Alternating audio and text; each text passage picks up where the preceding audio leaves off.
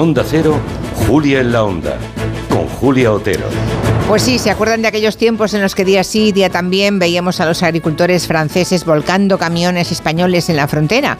Son imágenes, la verdad, que asociábamos a un tiempo pasado, anterior a la entrada de España en la Unión Europea, pero que vuelven a estar de actualidad con las manifestaciones de los chalecos verdes franceses, o sea, el mundo rural francés, que este mediodía han vuelto a movilizarse y bloquear las carreteras que aprovisionan París. Lo grave es que acusan a España e Italia de usar productos fitosanitarios que ellos en Francia no pueden usar y que eso dicen es competencia desleal.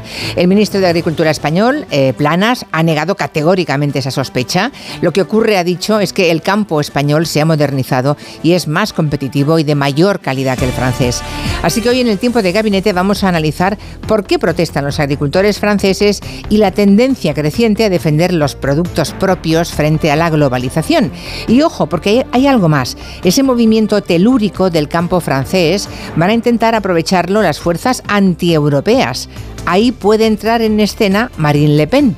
Y al fondo, las elecciones europeas del mes de junio. La verdad es que la extrema derecha hace tiempo que está acercándose al campo, al mundo rural en todos los países. Abordaremos este asunto de mucho más calado del que a simple vista parece con Juan Manuel de Prada, Elisa Beni y Javier Gallego.